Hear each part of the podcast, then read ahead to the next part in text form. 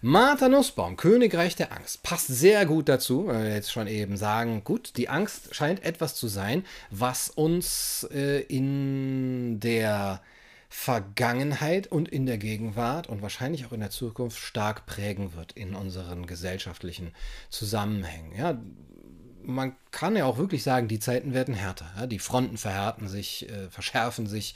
Äh, es gibt eine Rhetorik der Ausgrenzung. Äh, es gibt eine immer krasser werdende Unfähigkeit oder Unwilligkeit beider Lager miteinander zu kommunizieren, aufeinander einzugehen. Debatten werden verweigert. Es gibt Menschen, die sagen, die Argumente sind ausgetauscht, wir müssen nichts mehr sagen. Äh, wirklich auch, Sibylle Berg hat es, glaube ich, auch geschrieben. Ja, der, der, der, es ist alles gesagt. Jetzt müssen wir wirklich andere äh, Geschütze auffahren. Ja, und wo das endet, wenn wir sagen, okay, wir haben jetzt genug gesprochen, wir werden jetzt andere Geschütze auffahren, das wissen wir alle, wenn wir uns dem Diskurs verweigern. Es gibt auch Leute, die sagen, mit dir rede ich nicht, du bist so und so oder du hast mit dem und dem geredet. Und ja, diese ganze Diskursverweigerung ist natürlich auch angenehm. Das sagt Martha Nussbaum auch, das ist, das ist Angst, das ist die, die, äh, die, der Grund dafür ist unsere Angst. Und das ist unsere Beobachtung. Ja, konstruktiver Umgang mit den Menschen wird immer schwerer. Ein offener Umgang, ein offener Austausch von Argumenten, eine auch auf die Zukunft hin zuversichtlich ausgerichtete Debatte, zu hoffen, dass man mit diesen Menschen einen produktiven Dialog führen kann, der beide und die Zuhörer weiterbringt, wo haben wir das noch? Ähm, selten, würde ich sagen.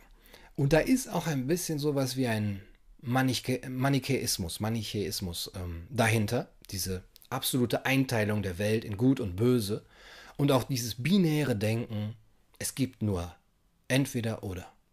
Ja, entweder wollen wir die Demokratie erhalten und dann müssen wir aber radikale Maßnahmen einleiten, oder wir wollen ein System wie in China, wie Habeck sagt. Ja, das ist für ihn die Dichotomie.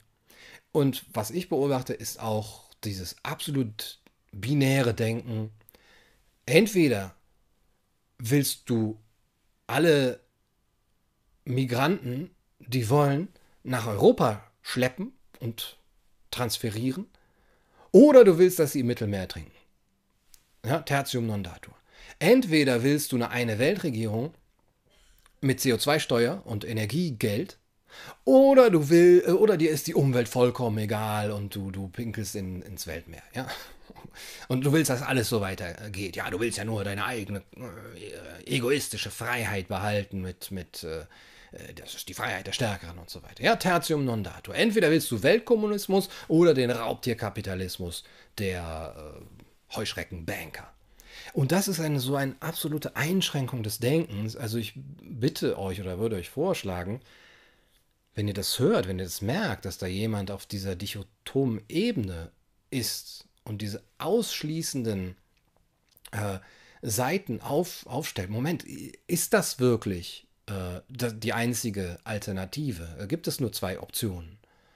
Oder können wir vielleicht hier ein bisschen noch äh, mit Schattierungen arbeiten in Aschgrau, Mausgrau und Steingau? Also, dass wir da, dass wir da unser, unser Denken nicht so einschränken lassen.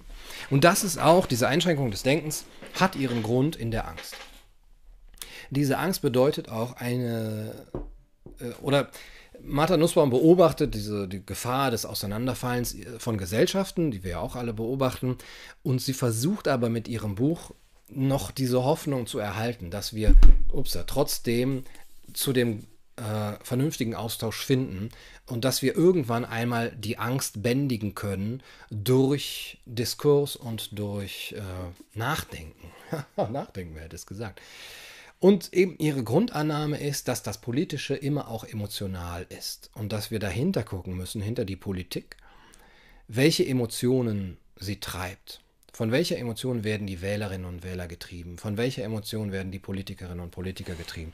Sie hat ja auch dieses Buch geschrieben, Politische Emotionen, das ich vor zwei, drei Jahren mal besprochen habe. dem ich sehr skeptisch gegenüberstand. Aber jetzt, als ich das nochmal gelesen habe und auch so mit meinen veränderten Weltsichten, habe ich gedacht, vielleicht ist es doch gar nicht so. Also es ist schon ein gutes Buch, aber ich habe sehr viel daran kritisiert. Und sie sagt, ja, diese politischen Emotionen sind super wichtig, sich das anzugucken. Ähm, und was schön ist in dem neuen Buch, finde ich, ist, sie macht es zwar fest an Donald Trump und sie sagt, das ist ganz schrecklich und gerade er hat mich da drin aufgeweckt zu sehen, ja, er arbeitet mit dieser Angst, ja, und er baut dieses Königreich der Angst auf. Aber sie ist nicht so eindimensional zu sagen, dass das nur von ihm kommt oder nur von dieser Seite oder nur von den Rechtspopulisten. Das gleiche gilt auch für links, sagt sie. Mit diesen Mechanismen, diese Mechanismen der Angst gelten für alle Menschen. Denn Angst ist äh, das ursprünglichste und elementarste, die elementarste Emotion im Menschen.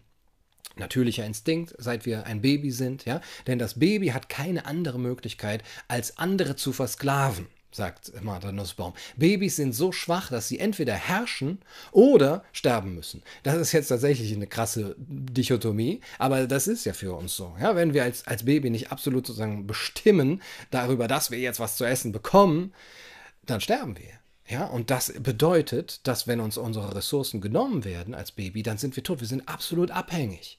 Und diese Angst herrscht auch noch in uns weiter äh, später. Aber das bedeutet, und das hat zur, zur Konsequenz, dass unser, unser Zusammenhalt, das Miteinander in der Demokratie dadurch gefährdet ist. Denn mit der Angst sind drei verschiedene Laster verbunden. Zorn, Neid und Ekel.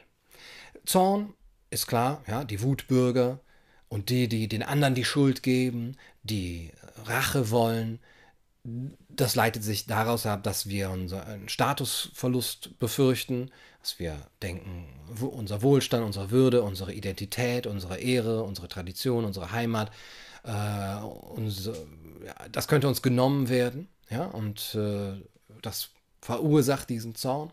Das zweite ist Ekel, das ist im Grunde genommen die Vorstellung des Unreinen, äh, da, auch dass wir selber verletzlich sind an Seele und Leib bedeutet, dass wir uns Dinge vom Leib halten wollen und von der Seele. Auch alles Animalische, alles Anstößige, alles Obszöne.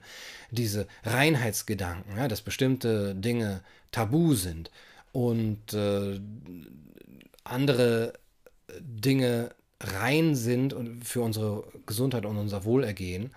Äh, diese Angst bedeutet, dass wir Ekel haben, der zu einer Ausgrenzung führt.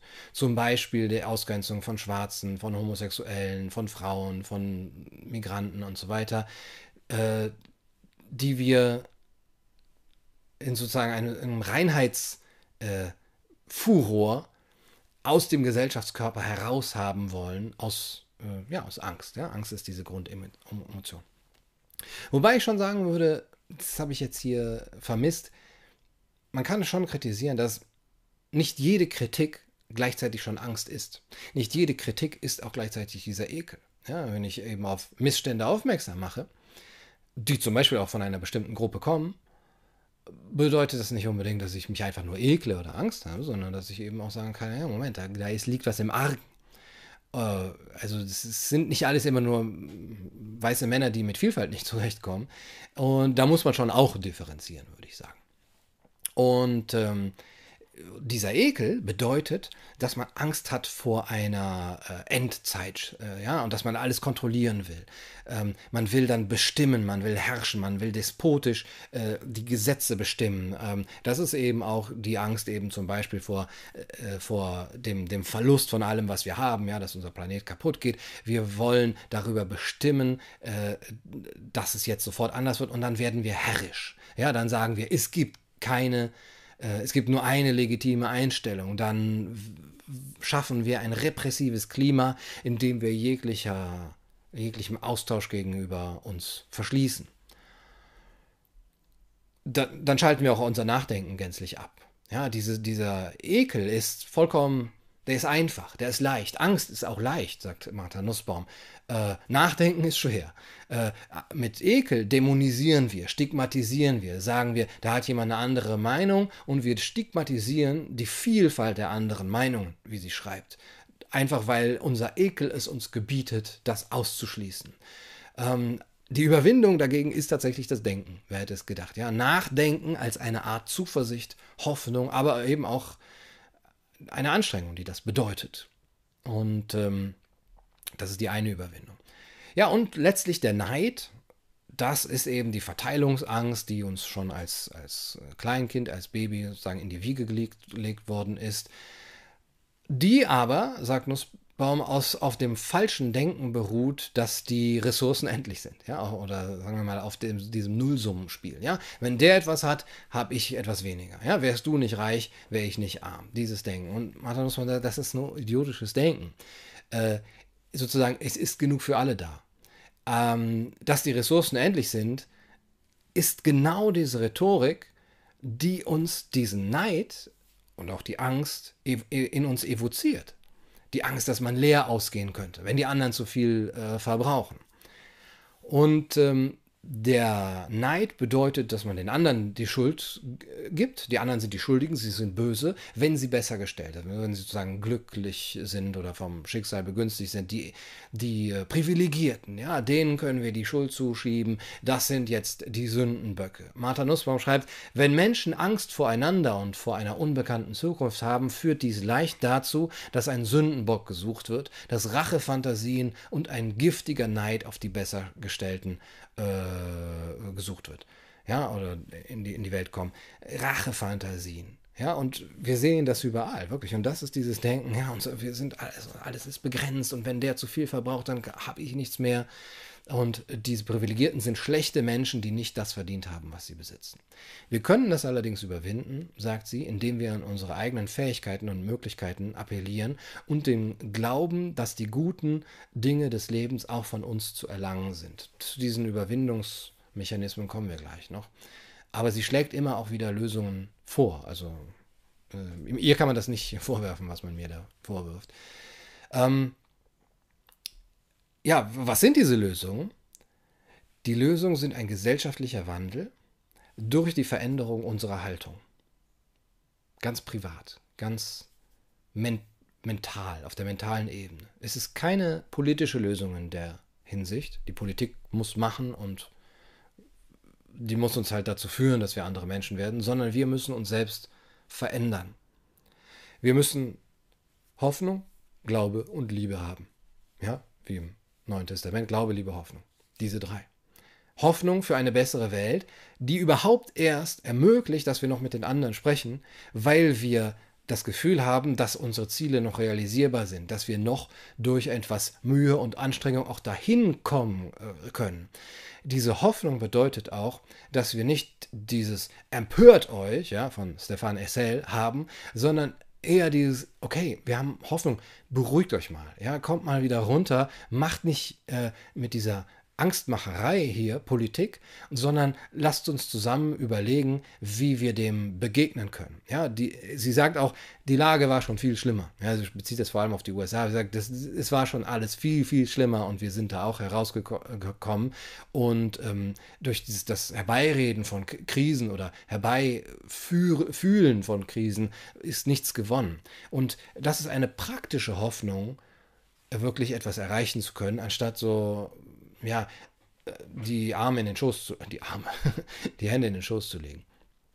Ähm, und das bedeutet auch, es muss machbar sein, es muss realisierbar sein, es muss auch ähm, mit Kompromissen arbeiten, es darf keine absolute Verfolgung von Utopien sein. Ähm, und dann äh, bedeutet die Hoffnung auch, oder, oder eigentlich der Glaube ist es dann schon, dass wir glauben, dass der andere auch prinzipiell das Gute will.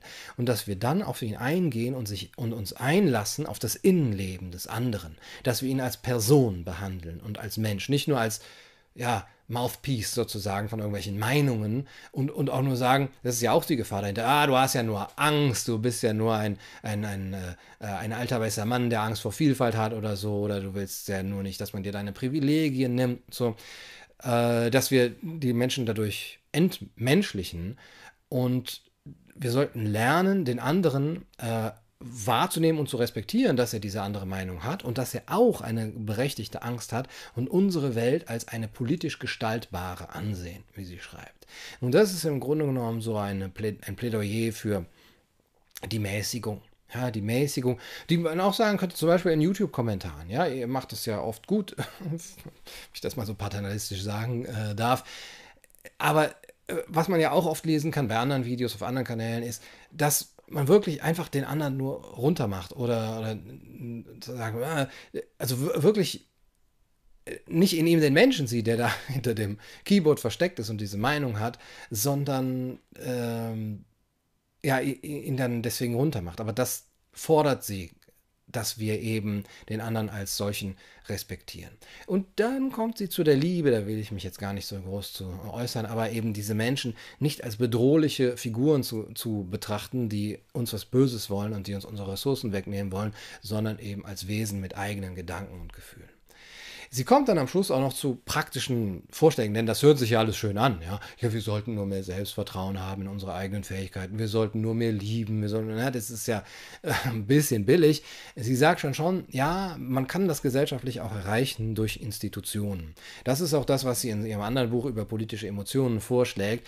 Eine liberale Demokratie sollte versuchen, diese Haltung der Menschen auch zu ermöglichen durch Kunst zum Beispiel durch Philosophie, durch moderate Religionsgemeinschaften, durch ähm, äh, äh, Bürgerbewegungen, die sich engagieren. Also alles schon eher graswurzelmäßig. Es ist keine äh, Top-Down-Politik, die jetzt hier gefordert wird, sondern das muss aus der Gesellschaft selber heraus wachsen. Diese Änderung der Einstellung. Sie fordert zum Beispiel auch einen nationalen Pflichtdienst, sowas wie einen Wehrdienst, aber dann halt so zivilgesellschaftlich. Der, äh, also sie ist keine Libertäre, das kann man schon sagen. Sie bezeichnet sich selber als eher liberal. Die eben sagt, ja, so ein nationaler Pflichtdienst könnte, könnte dafür sorgen, dass wir uns mit der Gemeinschaft auch stärker identifizieren und dann eben es lernen zu lieben, den anderen zu helfen. Ist doch ein schönes Schlusswort, oder? Das war's für heute auf Kaiser TV. Ich hoffe, es hat euch gefallen. Sind wir schon bei einer Stunde? Ja, schön. Du hast äh, magisch einfach immer diese Stunde eingehalten. Ähm, ich würde noch ganz kurz ein bisschen in euren ähm, in eurem Chat lesen. Und äh, vielleicht gibt es ja noch irgendwie jemand, der mich was fragen möchte. Oder Till Schweiger.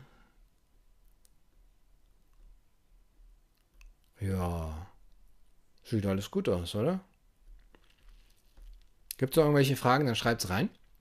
Ansonsten würde ich euch nämlich darauf hinweisen, dass ihr jetzt schon mein Video sehen könnt über die Identip identipitäre Bewegung und den Weg in die Knechtschaft, die Zerstörung der identitären Bewegung. ist immer lustig, so einen Titel zu nehmen. Ne? Ich glaube, ich ne-, nenne jetzt alle, äh, alle Videos, nenne ich jetzt immer nur die Zerstörung von. Ist aber auch ganz schön kritisch. Ne? Ich weiß gar nicht, hat dem Rezo eigentlich auch jemand vorgeworfen? No, du kritisierst ja nur die CTU, schlag doch mal was Besseres vor. Ja, er hat ja dann was Besseres vorgeschlagen oder schon gesagt, er hat. Ja. Ähm,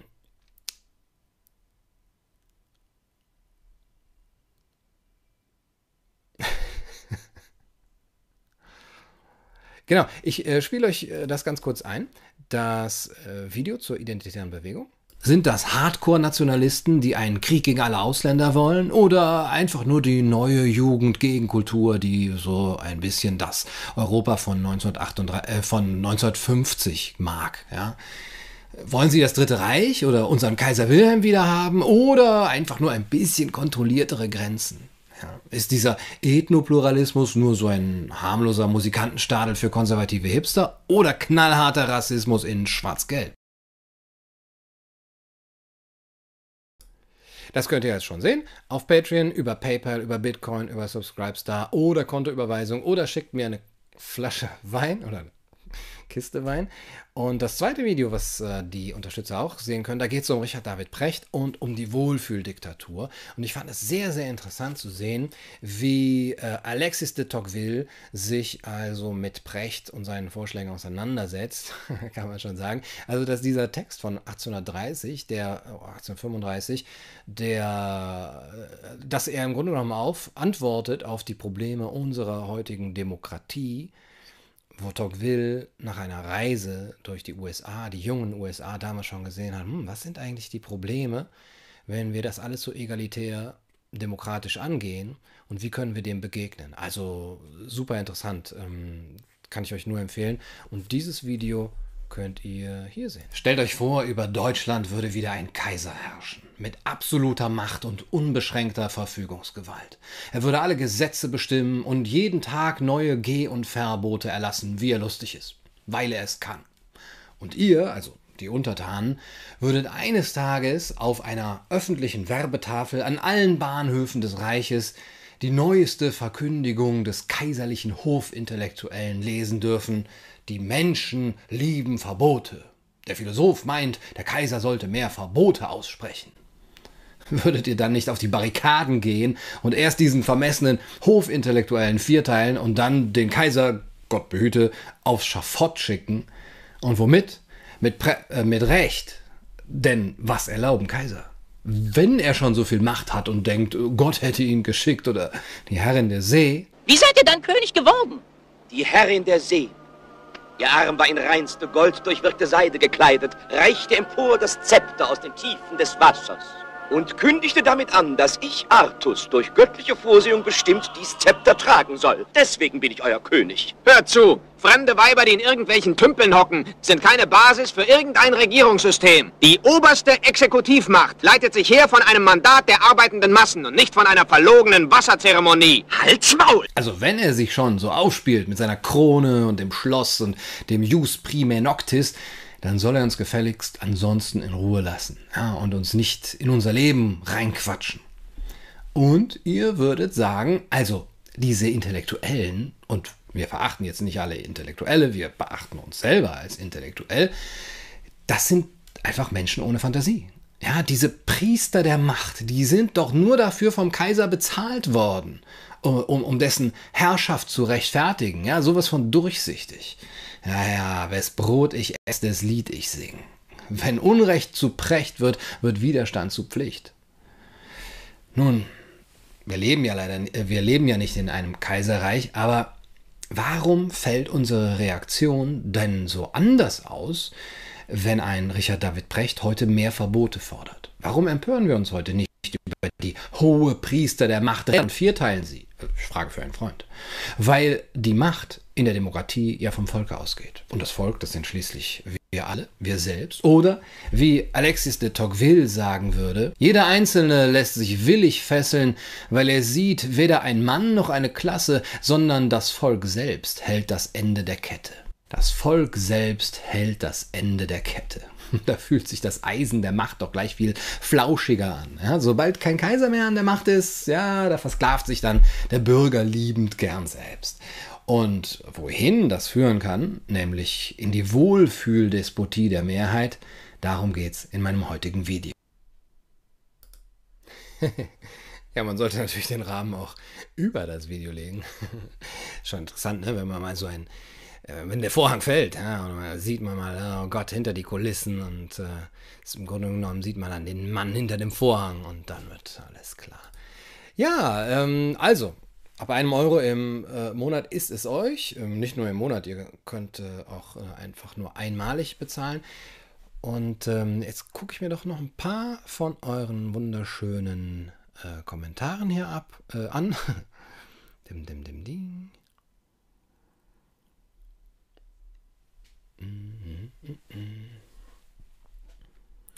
Harry Potter und die Zerstörung der CDU, genau.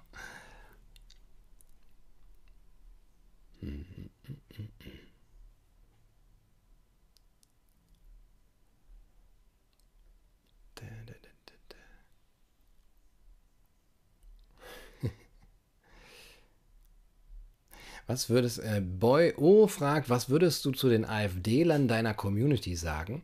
Frage für einen Freund. Äh, nicht, ich wüsste nicht, äh, dass AfDler in meiner Community sind, ähm, aber kann man natürlich nicht ausschließen. Äh, ja, ist schon schwierig. Also ich würde sagen, kommt auf die, auf die helle Seite der Macht. Ja, was, äh, es ist wirklich schlimm. Aber ich, was soll ich halt, ich würde eigentlich den, das Gleiche sagen wie den Leuten von anderen Parteien. Kommt auf die helle Seite der Macht, löst euch äh, von dem Bösen und äh, es ist keine Lösung. Ja, äh, ich, der erste Reflex ist natürlich zu sagen, geht mir weg, ja, haut mir bloß ab. So, aber dann kann ich natürlich den Stream nicht so anfangen und sagen, oh, wir sollten alle zuversichtlich sein und den anderen als Menschen ansehen und für eine Debatte offen bleiben und äh, tolerant anderen Meinungen gegenüber und mit Martha Nussbaum hier. Äh, ja, deswegen sage ich natürlich auch, ja, okay, ihr habt da schon eure Gründe, ähm, so zu wählen oder so zu denken, aber ähm, hinterfragt das mal. Also gut, es ist auch blöd, Leuten zu, zu unterstellen, sie würden nie was hinterfragen und äh, das gilt ja für die anderen Parteien auch so. Naja, ich würde wahrscheinlich sagen, guckt euch meine nächsten Videos an, guckt euch die Zerstörung der IB an, guckt euch die Zerstörung der AfD an. Darüber mache ich auch mal ein Video.